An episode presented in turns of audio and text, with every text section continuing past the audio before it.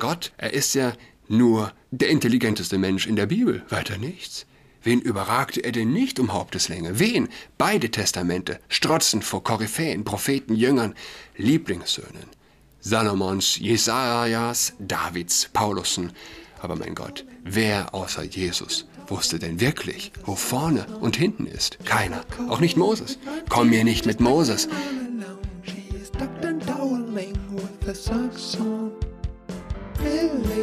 Hallo und herzlich willkommen zu Adrats Podcast. Mein Name ist Julian Adrat. Die Gender-Ideologie transportiert eine primitive Lüge, da sie die Realität des Menschen als Mann und Frau negiert.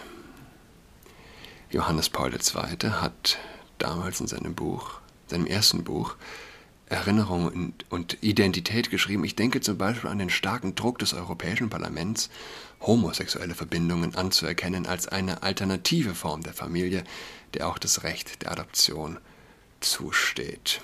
Es ist zulässig und sogar geboten, sich zu fragen, ob nicht hier, vielleicht heimtückischer und verhohlener, wieder eine neue Ideologie des Bösen am Werk ist, die versucht, gegen die Menschen und gegen die Familie sogar die Menschenrechte auszunutzen. Heute nicht lange, es ist nicht so lange her. Ja?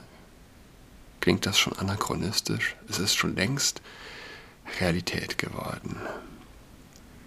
Diese Ideologie wird durch die feministischen Lobbys, was umso perverser ist, und Bewegungen wird sie mit Gewalt befördert, schreibt Kardinal Sarah.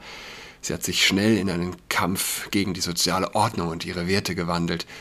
Ihr Ziel ist nicht nur die De Dekonstruktion des Menschen, sie interessiert sich vor allem für die Dekonstruktion der sozialen Ordnung. Es geht darum, in Bezug auf die Legitimität sozialer Normen Unruhe zu stiften und im Hinblick auf das Modell der Heterosexualität Argwohn zu erregen.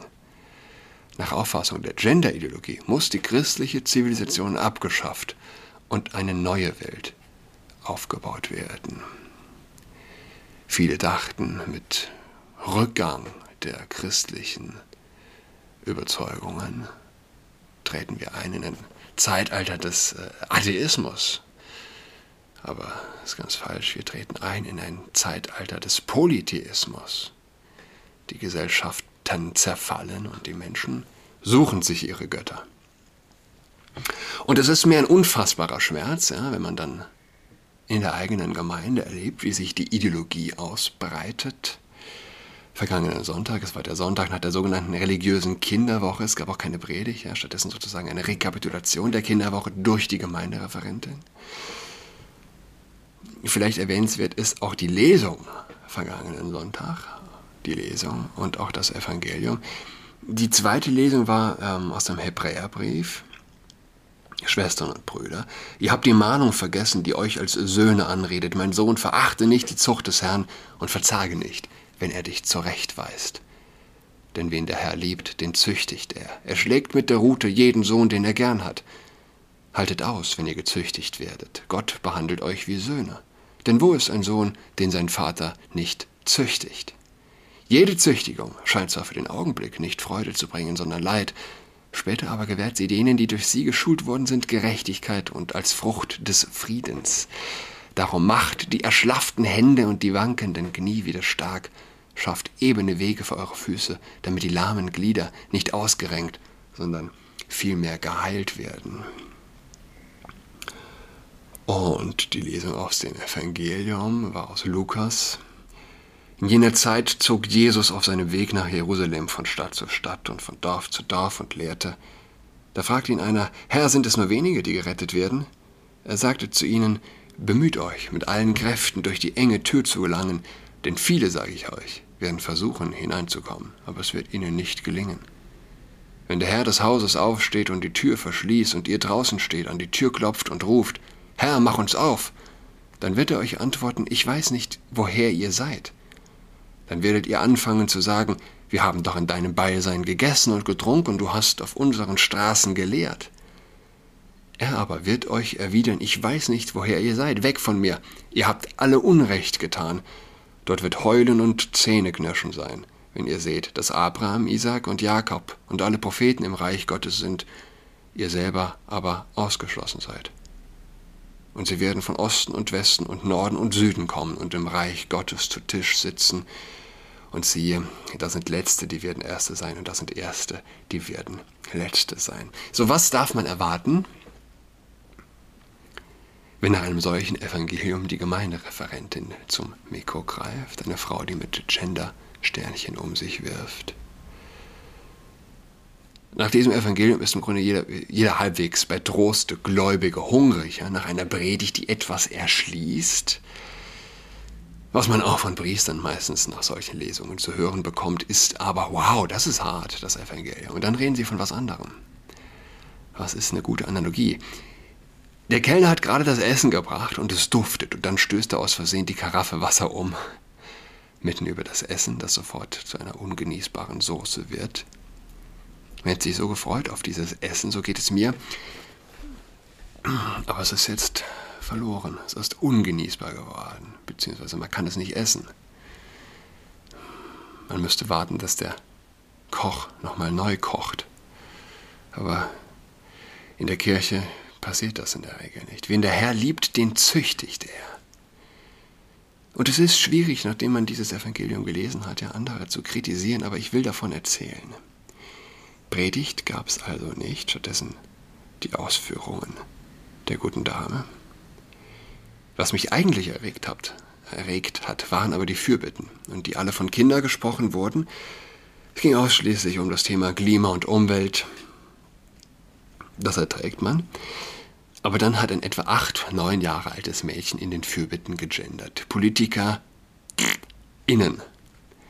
Ich habe gestöhnt, oh Gott, ist mir laut über die Lippen geplatzt und ich habe die Arme hochgeworfen und mich dann gefühlt wie ein Stier, der jemand auf die Hörner nehmen muss. Ich bin ruhiger geworden. Und das beruhigt mich etwas, dass ich ruhiger geworden bin. Anfang 20 hätte ich mir nicht getraut. Ich hätte mir nicht getraut, ja, dass ich zum Beispiel nach der Messe nicht jemandem den Hals umgedreht hätte mehr oder weniger buchstäblich meine ich das, Gott sei Dank. War die, vor zehn Jahren, als ich noch nicht katholisch war, Anfang 20, waren die Zeiten aber auch noch nicht der Gestalt. Es geht hier um das Heiligtum, es geht das um, es geht um das mir Wichtigste. Es gibt das Evangelium ja, mit Jesus, der die Peitsche zückt, eins dieser Evangelien, die ebenfalls gerne übergangen werden.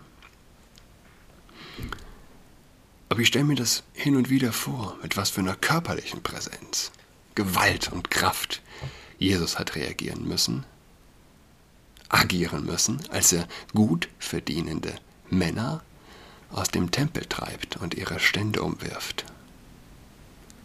Und ich denke in dem Zusammenhang auch immer an das Buch von ähm, Salinger, der Fänger am Roggen geschrieben hat. Sonst nicht viel mehr. Franny und Sui und Franny redet mit seiner, nee, Sui ist der Bruder, seine Schwester Franny, die das Jesusgebet, äh, Gebiet, Jesusgebet exzessiv betet, mehr oder weniger auch hier und wieder, hier und da in Ohnmacht fällt. Und er versucht seine Schwester, ähm, ich weiß es nicht, sie gleichzeitig von ihrem Fanatismus zu heilen und gleichzeitig sozusagen den gesunden Fanatismus, sage ich mal, zu wecken. Er sagt, ich fange deshalb davon an, weil ich nicht glaube, dass du als Kind Jesus verstanden hast. Und ich glaube auch nicht, dass du ihn heute verstehst. Ich glaube, du bringst ihn mit ungefähr fünf oder zehn religiösen Persönlichkeiten durcheinander und ich kann nicht erkennen, wie du das Jesusgebet sprechen willst, bevor du weißt, wer wer ist und was was. Erinnerst du dich überhaupt noch, was diese kleine Apostasie ausgelöst hat, Franny? Erinnerst du dich oder nicht? Er bekam keine Antwort. Er hörte nur, wie ziemlich heftig eine Nase geputzt wurde. Also, zufällig erinnere ich mich. Matthäus, Kapitel 6. Ich erinnere mich sogar sehr genau daran, Mensch. Ich erinnere mich sogar daran, wo ich war. Ich war in meinem Zimmer und klebte Isolierband auf meinen verdammten Hockeyschläger. Und du kamst hereingestürmt, hellauf empört, die Bibel aufgeschlagen. Du mochtest Jesus nicht mehr leiden. Und du wolltest wissen, ob du Seymour in seinem Militärla äh, Militärlager, der große Bruder, ich glaube, die Familie hat fünf Kinder, und ihm alles erzählen konntest. Und weißt du, warum du Jesus nicht mehr leiden mochtest? Ich sag's dir. Weil du erstens nicht richtig fandest, dass Jesus in die Synagoge ging und sämtliche Tische und Götzen durch die Gegend schmitz, schmiss.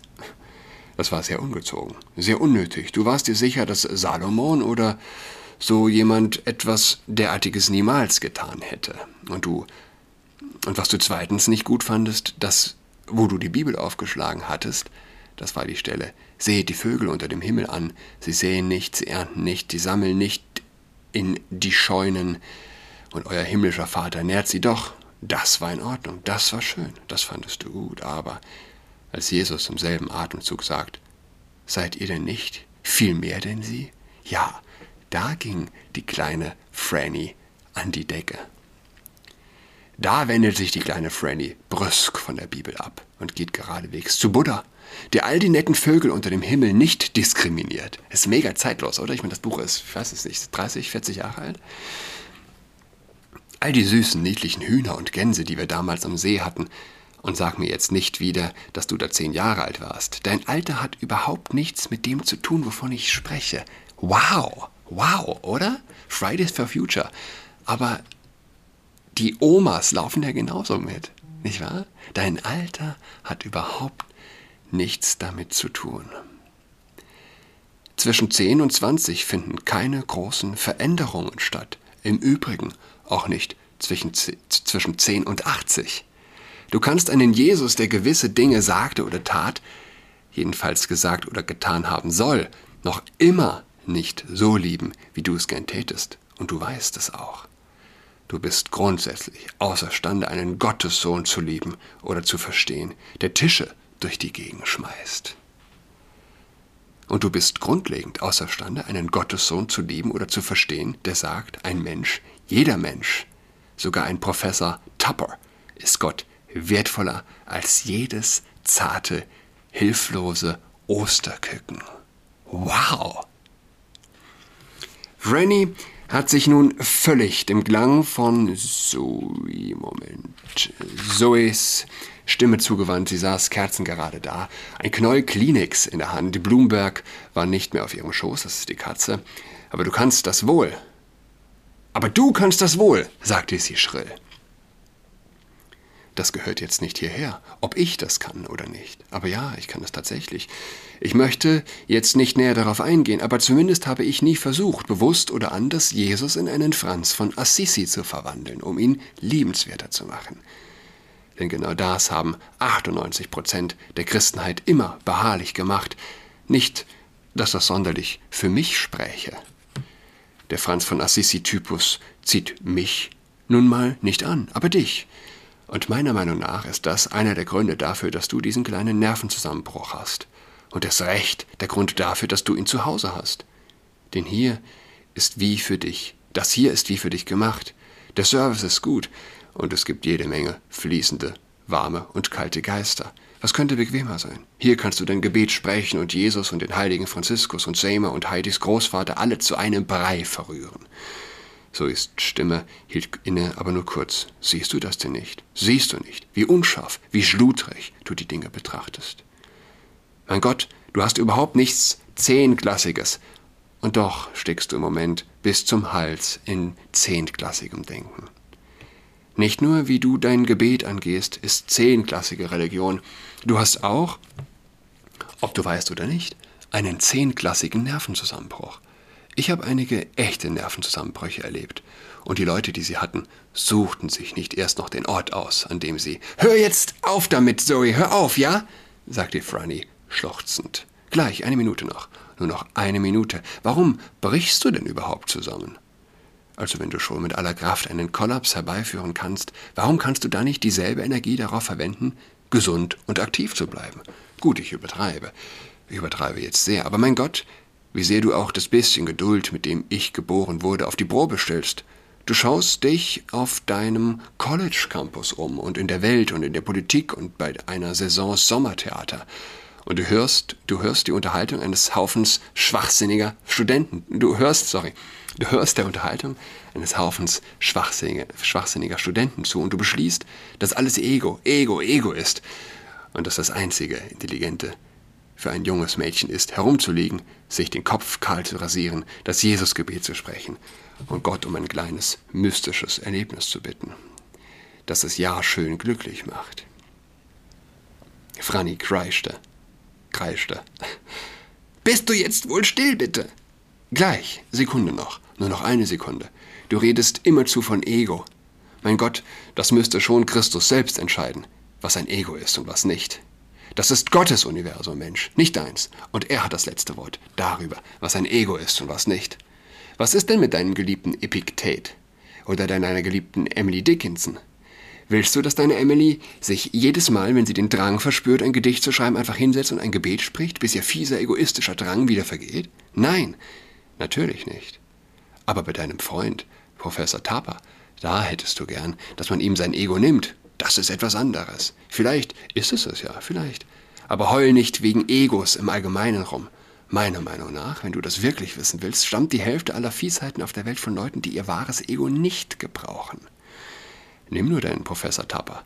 Demzufolge jedenfalls, was du über ihn sagst, würde ich fast jede Wette eingehen, dass das, was er gebraucht, das, was du für sein Ego hältst, keineswegs sein Ego ist, sondern eine andere, viel schmutzigere, viel weniger elementare Kraft. Mein Gott, du bist jetzt lange genug an Schulen gewesen, um zu wissen, wie da, was da abläuft. Kratz an einem inkompetenten Lehrer oder eben auch College-Professor oder bei jedem zweiten und bei, sorry, und bei jedem zweiten kommt ein verhinderter erstklassiger Automechaniker oder ein verdammter Steinmetz zum Vorschein. Das ist wirklich gut. Lesage beispielsweise, mein Freund, mein Arbeitgeber, meine Rose von der Madison Avenue. Glaubst du etwa, sein Ego hat ihn zum Fernsehen gebracht? Von wegen, der hat gar kein Ego mehr, wenn er Jens hatte. Er hat es in Hobbys aufgeteilt. Meines Wissens hat er wenigstens drei Hobbys und alle haben etwas mit einer großen 10.000 Dollar Werkstatt zu tun, die er im Keller hat und die vollgestopft ist mit elektrischem Werkzeug und Schraubstöcken und Gott weiß was noch alles. Keiner, der sein Ego richtig benutzt, sein wahres Ego, hat für ein verdammtes Hobby Zeit. Zoe brach jäh ab. Er lag noch immer mit geschlossenen Augen da, die Finger ganz fest auf der Brust über dem Hemd gefaltet. Nun aber verzog er das Gesicht zu einer bewusst schmerzlichen, schmerzlichen Grimasse offenbar eine Form von Selbstkritik. Hobbys, sagte er. Wie bin ich denn jetzt auf Hobbys gekommen? Einen Augenblick lag er still.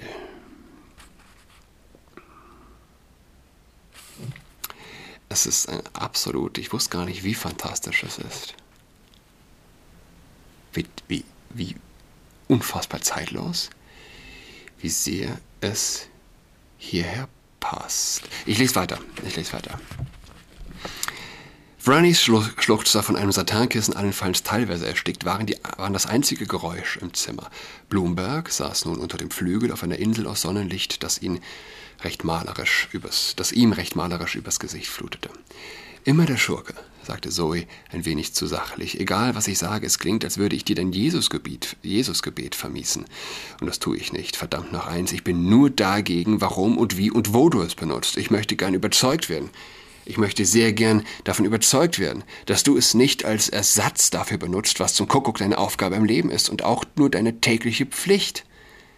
Schlimmer noch, ich kann nicht erkennen, ich schwöre, bei Gott, ich kann es nicht, wie du zu einem Jesus beten kannst, den du gar nicht verstehst und wirklich unentschuldbar ist, wenn man bedenkt, dass dir ungefähr dieselbe Menge Religionsphilosophie eingetrichtert worden ist wie mir, wirklich unentschuldbar ist, dass du gar nicht erst versuchst, ihn zu verstehen.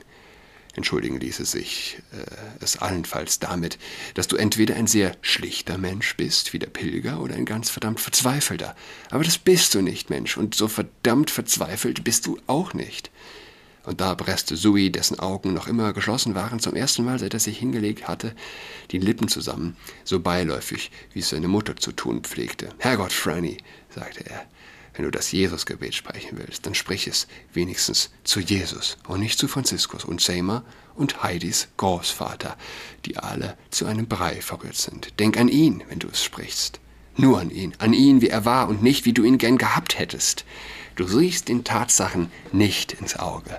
Genau diese verdammte Haltung, den Tatsachen nicht ins Auge zu sehen, hat dich überhaupt erst in diesen wirren Geisteszustand gebracht und mit dieser Haltung kommst du da auch unmöglich wieder heraus. Zoe legte abrupt die Hände auf sein nun recht feuchtes Gesicht, ließ sie dort einen Augenblick, nahm sie weg, er faltete sie erneut, seine Stimme war wieder zu hören, beinahe in einem reinen Plauderton. Eines macht mich dabei ratlos, wirklich ratlos, und zwar, dass ich nicht erkennen kann, warum jemand, es sei denn, es ist ein Kind oder ein Engel oder ein ähm, seliger Einfallspinsel wie dieser Pilger, das Gebet überhaupt je zu einem Jesus sprechen wollte, der auch nicht das kleinste bisschen anders ist, als er im Neuen Testament aussieht und klingt. Mein Gott, er ist ja nur der intelligenteste Mensch in der Bibel, weiter nichts. Wen überragte er denn nicht um Haupteslänge? Wen? Beide Testamente strotzen vor Koryphäen, Propheten, Jüngern, Lieblingssöhnen. Salomons, Jesajas, Davids, Paulussen. Aber mein Gott, wer außer Jesus wusste denn wirklich, wo vorne und hinten ist? Keiner. Auch nicht Moses. Komm mir nicht mit Moses. Das war ein netter Mann, der immer schön Kontakt mit seinem Gott hielt und so weiter, aber genau das ist es ja. Er musste in Kontakt bleiben. Jesus dagegen erkannte, dass es von Gott keine Trennung gibt. Hier klatschte Zoe in die Hände. Nur einmal und nicht laut und sehr wahrscheinlich unwillkürlich. Seine Hände waren wieder über der Brust gefaltet, sozusagen bevor das Klatschen verhallt war. Wir sind über die Zeit ich wünsche allen eine schöne Woche. Wir hören einander wieder übermorgen am Donnerstag. Tschüss. She's got COVID-19, she's tucked in all alone. She's tucked and toweling with the socks on.